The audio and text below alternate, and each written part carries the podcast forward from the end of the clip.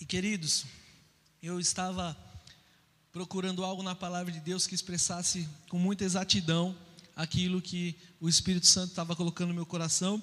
E eu fui lá para Lucas 15, uma história muito conhecida, muito famosa, que vocês conhecem muito bem, que é a parábola do filho pródigo, do filho perdido. E como nós temos pouco tempo, eu já vou começar aqui. Você pode abrir a Bíblia, a Bíblia em Lucas 15, lá no versículo 11.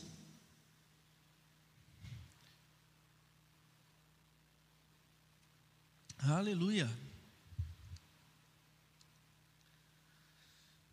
Posso ler, queridos?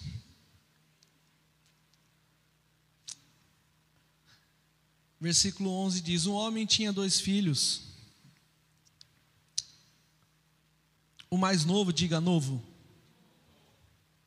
Eu vou dar algumas pausas durante a minha leitura, tá? Novo nesse sentido, me veio algumas conotações bem interessantes sobre maturidade, né?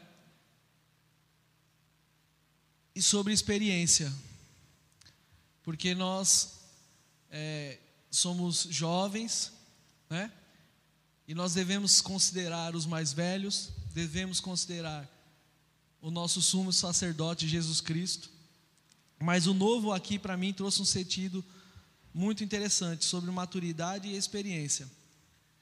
Porque ele me fez lembrar da minha vida pessoal e de muitos jovens que já passou por nós. E aí disse o seguinte: o mais novo disse ao seu pai: Pai, quero a minha parte da herança. Diga herança. Outra questão interessante. Esse rapaz, ele pediu algo para o pai dele que já era dele.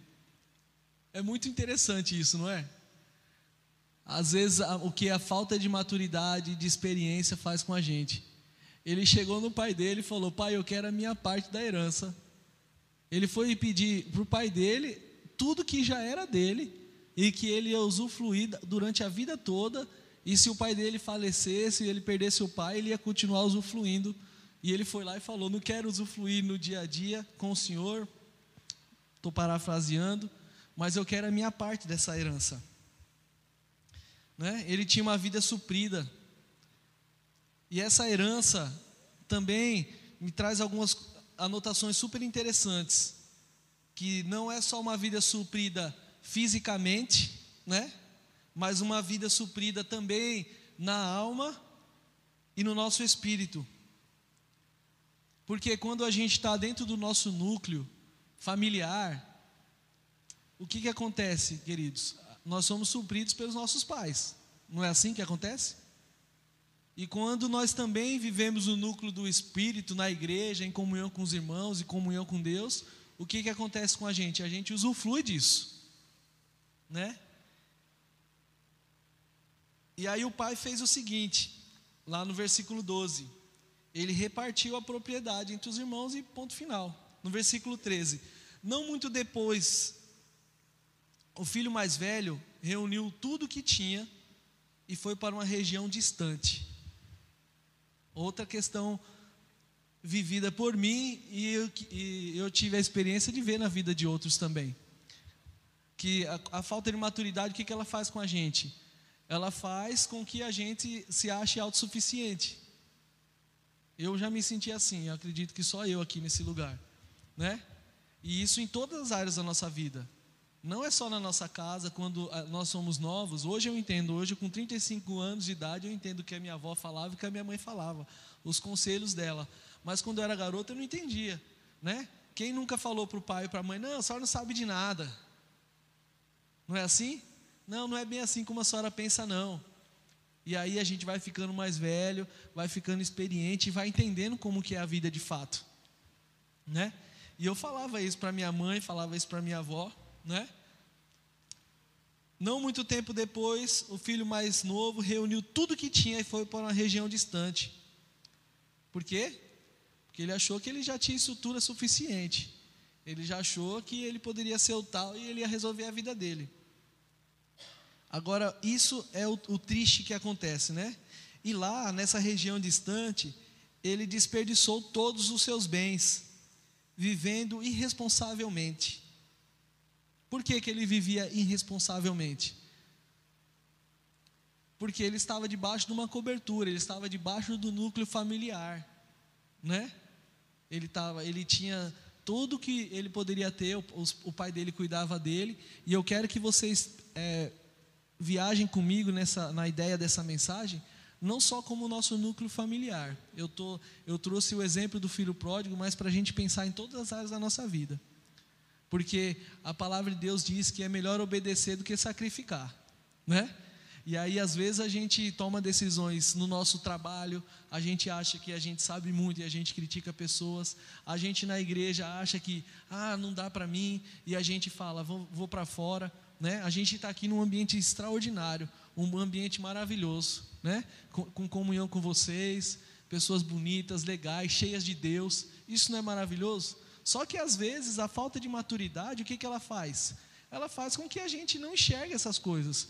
Porque em Provérbios também diz que sobre tudo que o homem deve guardar, ele deve guardar o coração, porque dele procede as saídas da vida. E aí, quando a gente está com essas, com essas raízes dentro do nosso coração, o que, que acontece? Uma obstrução. E essa obstrução não deixa a gente viver e ver esse momento tão precioso. E isso é um momento precioso.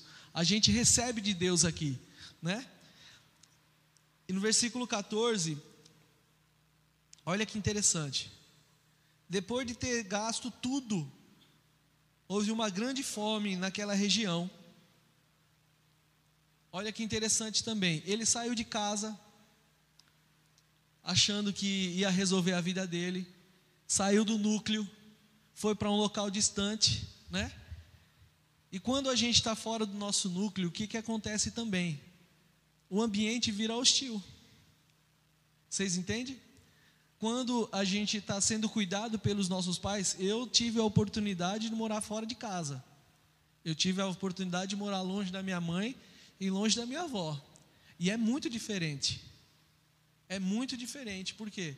Porque eu nunca é, poderia esperar das pessoas que não eram os meus pais o mesmo é, relacionamento que eu tinha com a minha mãe, com a minha avó. Vocês entendem? E não é que eles eram obrigados a dar para mim, mas é diferente. Né? E aí o que, que a gente faz? A gente sai da nossa casa, a gente sai da nossa igreja, a gente sai do nosso trabalho, a gente sai do, do convívio com os amigos e com os irmãos, né? E o que, que acontece, queridos?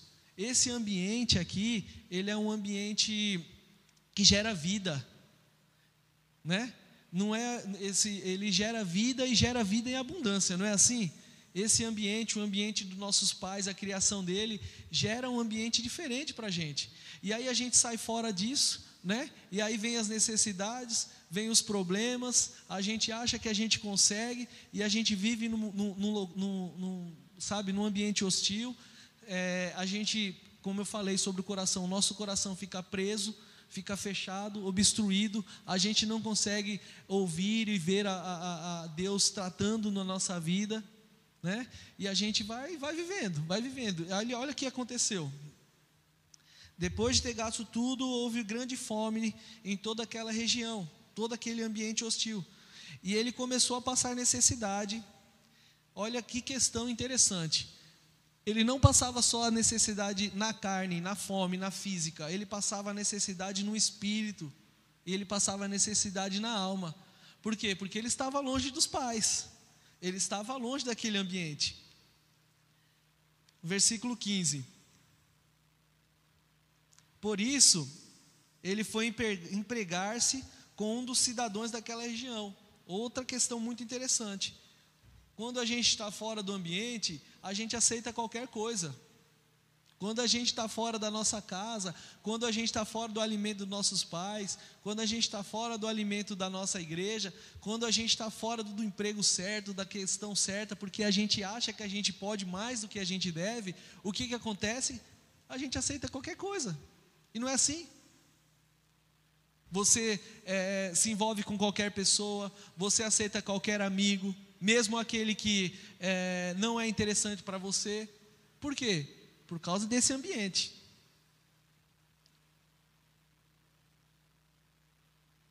Olha que interessante. Versículo 15 ainda. Por isso foi empregar-se empregar com um dos cidadãos daquela região, daquela região que estava ruinzinha. E essa galera, né, mandou para o seu campo a fim de cuidar de porcos. Por que, que ele foi cuidar de porcos? Porque ele estava vulnerável. Muito interessante, não é?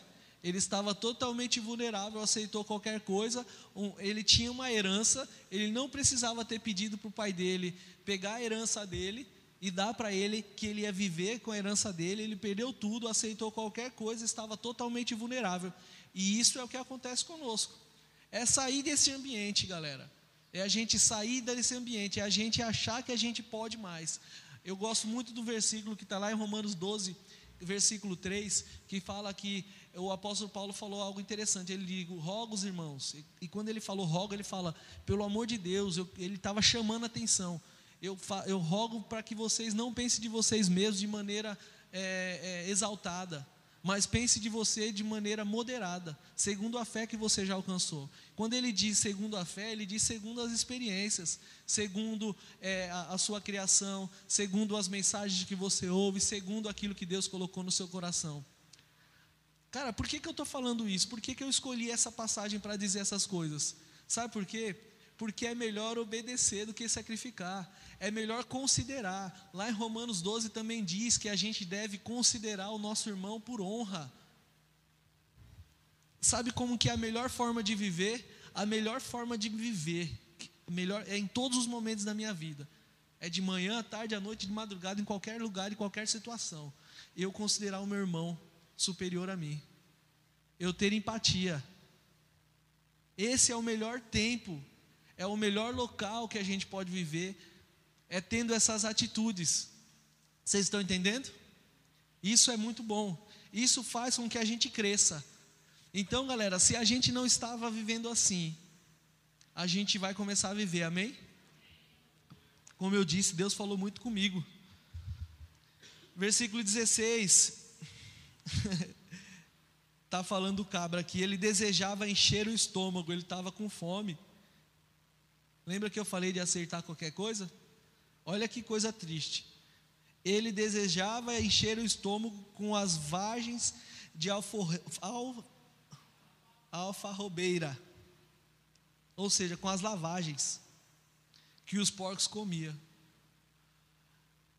A pior parte vem agora, mas ninguém lhe dava nada. Ele tinha fome, desejava comer é, é, a, aquela comida dos porcos suja, ele desejava aquilo. Olha que interessante isso. Ele estava fora do ambiente dele, ele desejava comer a comida dos porcos, né? E ninguém dava nada para ele. Por que, que ninguém dava nada para ele? Porque fora do ambiente que Deus preparou para que nós vivêssemos, existe o que? Insensibilidade. As pessoas são insensíveis. Se você observar no seu dia a dia, na maioria das vezes, isso não é uma regra, na maioria das vezes, as pessoas mais sensíveis são os filhos de Deus, são aqueles que têm compromisso e comunhão com o Pai. Quando você não, essas, as pessoas não têm comunhão com Deus, elas estão insensíveis. E eu percebo muito isso.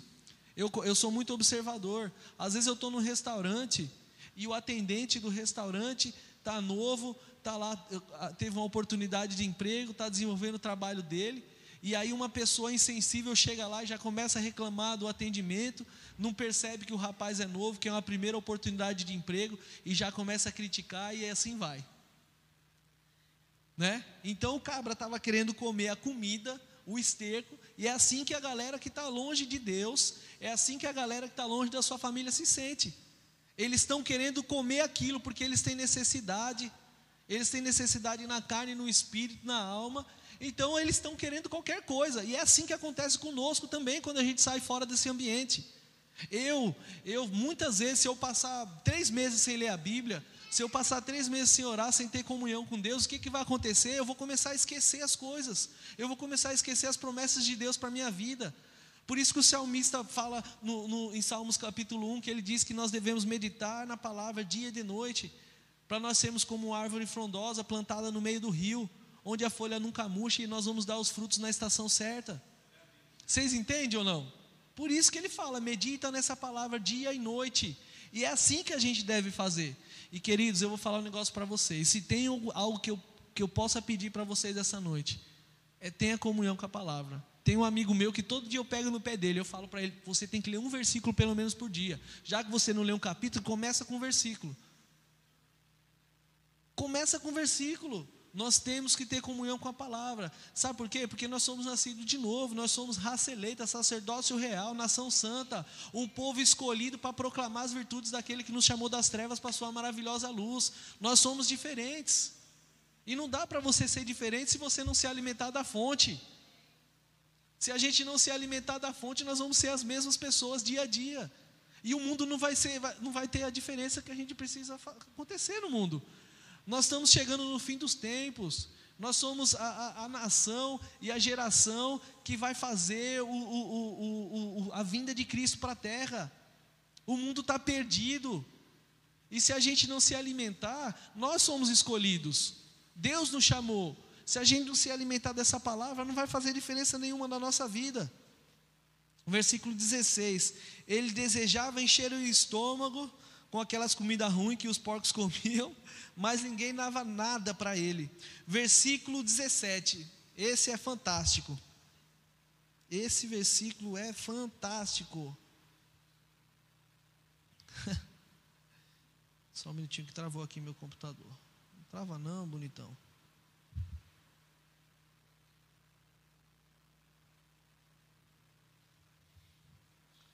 caindo em si. Ele caiu em si, sabe por que, que ele caiu em si? Porque ele tinha uma semente plantada no coração dele. Ele tinha um bom pai. Não é qualquer pai que reparte a herança com o filho, não. Ele tinha tudo que ele precisava. E aí um dia ele estava lá e ele caiu em si. Ele foi tocado por Deus. e ele disse: Quantos empregados meu pai tem comida de sobra? Quantos empregados de meu pai têm comida de sobra? E eu aqui morrendo de fome. E é bem assim, galera. É bem assim. É ficar fora da presença de Deus. Por isso que o salmista falou: Pai, é melhor um dia na sua casa do que mil em qualquer outro lugar. Olha que interessante. Ele desfrutava disso. Por isso que é melhor, galera. Por isso que é melhor um dia, uma hora na presença de Deus do que mil em qualquer lugar. E eu já contei algumas vezes para algumas pessoas sobre férias, que eu amo tirar férias. Eu amo viajar. Amo. Já estive em lugares maravilhosos aqui no nosso país, observando a natureza, vendo a presença de Deus, sentindo a presença de Deus. Mas os melhores lugares que marcou a minha vida foi quando eu vi o poder de Deus se manifestando na vida das pessoas a gente se sente útil, a gente se sente que, é, cumprindo aquilo que Deus nos chamou para fazer. Aleluia. Caindo de si, foi tocado por Deus. Diga Deus é bom. Versículo 18. Quando ele caiu em si, ele falou o seguinte: Eu me porei a caminho e voltarei para meu pai. Que, que aconteceu com ele? Um arrependimento. Ele desejou, desejou retornar. Agora, o que é mais interessante é isso daqui. Isso aqui faz toda a diferença. Eu direi ao meu pai: pequei contra o céu e pequei contra ti. Muitas vezes a gente erra. Nós, como os jovens, infelizmente, às vezes a gente erra muitas vezes nas mesmas coisas muitas vezes nas mesmas coisas. E aí a gente vai lá e fala: Senhor, me perdoa. Senhor, eu pisei na bola, eu errei. Às vezes a gente erra com coisas muito feias. E a gente fala para Deus que a gente pisou na bola, que a gente errou. E aí passa uma semana, passa duas, passa um mês, a gente pisa na bola de novo. E eu achei muito interessante quando eu li isso daqui. Porque ele, ele percebeu que ele não pecou só contra o pai dele, ele pecou contra a natureza dele, ele pecou contra Deus e ele pecou contra o céu. E no versículo 19 ele falou o seguinte: Eu não sou mais digno de ser chamado teu filho. Eu nunca tive coragem, nunca pensei em falar isso para Deus. Todas as vezes que eu pisei na bola e que eu errei feio com ele. E o cabra aqui foi macho, né? É claro que é uma parábola dita por Jesus, não é? Ele disse: Eu não sou mais digno de ser chamado teu filho. Isso significa um arrependimento íntimo, um quebrantamento. Por isso que o salmista também ele falou que um coração quebrantado e contrito, esse Deus não rejeita. Por essa razão aqui. Aí ele vai falar para o pai dele: Trata-me como um dos teus empregados. Cara, isso para mim soa muito forte. É a gente pensar, às vezes, como servos de Deus, a gente que serve na igreja, a gente pisar na bola, a gente ter a coragem de chegar no pastor e falar: Pastor, perdoa aí, eu não. Eu quero ser, eu quero varrer a igreja a partir de hoje. Às vezes a gente tem púlpito, às vezes a gente tem é, coisas grandes a fazer, grandes responsabilidades, e a gente tem a coragem de fazer isso aqui de falar: me perdoa, pastor, eu pequei contra o senhor, eu pequei contra a igreja, eu pequei contra os meus amigos, contra a minha família. Se o senhor puder, deixa eu só limpar a igreja, deixa eu só varrer aqui, me deixa lá no cantinho. Vocês entendem um arrependimento muito profundo e íntimo nisso? Já estou finalizando, viu, meu amor? Versículo 20. A seguir, levantou-se e foi para o seu pai. Estando ainda longe, seu pai o viu. Olha que legal isso, cara. Sabe o que quer dizer isso?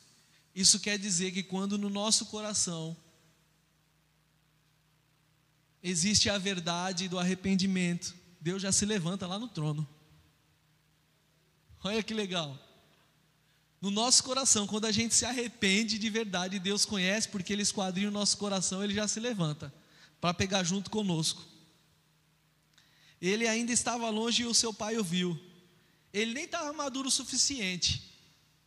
Ele ainda tinha as infantilidades, ele ainda era novo, ele ainda era maturo, mas só dele ter se levantado por dentro e ele ter dito essas coisas: pequei contra ti, pequei contra Deus, não sou digno de ser chamado teu filho. A partir de hoje eu quero ser o seu empregado. Eu não quero ser o teu filho, eu quero ser o seu empregado e o menor deles. Só que o pai dele não era assim.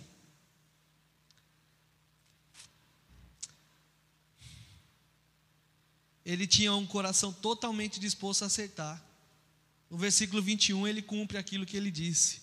O filho disse: Pai, pequei contra o céu e pequei contra ti, não sou digno de ser chamado teu filho uma disponibilidade gigante no coração de fazer as coisas certas.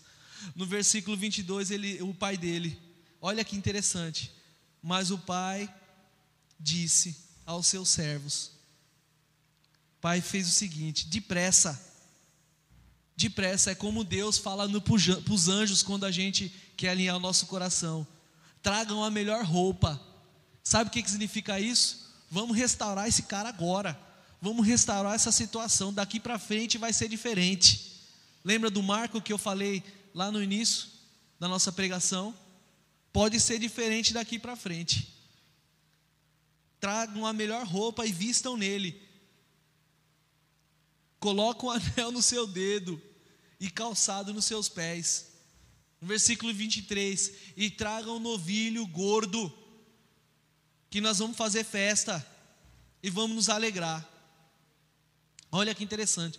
No capítulo 15, também no versículo 7, saiu da boca de Jesus essa palavra aqui, ó, tão maravilhosa.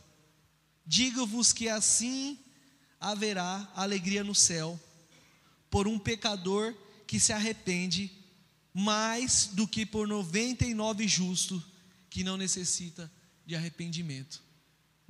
O que, que Jesus Cristo está falando com isso?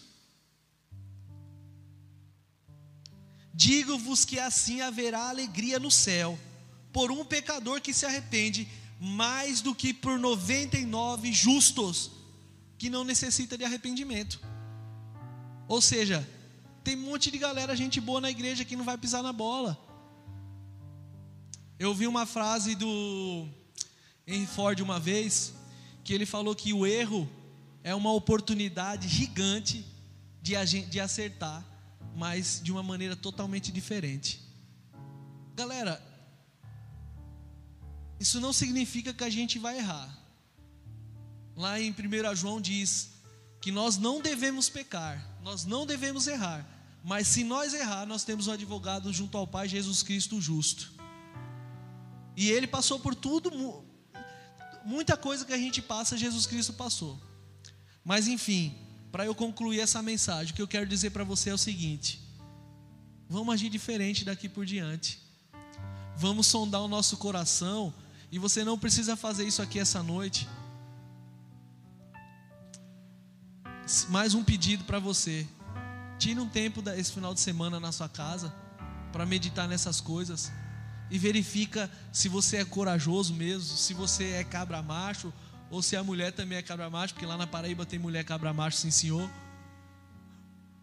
De falar para Deus, Pai, me perdoa. Me perdoa porque eu não estou andando como o Senhor me, me, me fez para ser. Eu trouxe a palavra, a parábola do filho pródigo, galera. Mas nós, filhos de Deus, nascidos de novo, nós temos todas as características necessárias para restaurar o mundo. Ah, você está falando coisa grande. Não, não estou falando coisa grande. Pequenas ações e atitudes que nós fazemos aqui dentro da nossa igreja, na nossa casa, no nosso trabalho, na nossa universidade, fazem uma diferença tremenda. Eu contei um testemunho ontem sobre um rapaz que entrou aqui na igreja, eu sou tímido, e por causa da minha timidez eu observei esse cara três meses aqui na igreja, e eu não falava com cabra. O cabra estava quase desistindo de vir para a igreja porque ninguém falava com ele. Hoje ele é meu amigo. Aí quando eu fui conversar com ele, ele falou: Cara, estava precisando disso. Faz três meses que eu cheguei aqui na igreja. Eu falei: Como que você veio parar aqui, cara? Eu estava numa mesa de hospital. Eu fui tentar tirar minha vida. E eu falei para Jesus o seguinte: Eu falei, se o Senhor me tirar daqui, eu vou te servir. A minha vida vai ser tua. E Deus tirou ele daquela mesa, daquele leito de hospital e trouxe ele para cá. Eu falei: Como que você achou essa igreja? Ah, eu procurei na rede social. Por que, que ele procurou na rede social? Porque não tinha nenhum de nós lá para pegar ele. Porque nós não estávamos lá no hospital para falar com ele. E cara, foi ruim demais eu ouvir aquilo dele para mim. E eu, uma simples atitude que eu tive de falar com ele fez com que ele se tornasse o meu amigo. Ele é meu amigo pessoal hoje, galera. Isso está fazendo toda a diferença para a vida dele. Isso não é porque sou eu, Israel, amigo dele. Isso é porque eu, porque você, porque nós podemos fazer a diferença nas coisas mínimas, nós podemos começar um pouquinho. Lembra do primeiro versículo? Um versículo por dia? Nós podemos ser assim, galera. Então, galera, essa é a mensagem que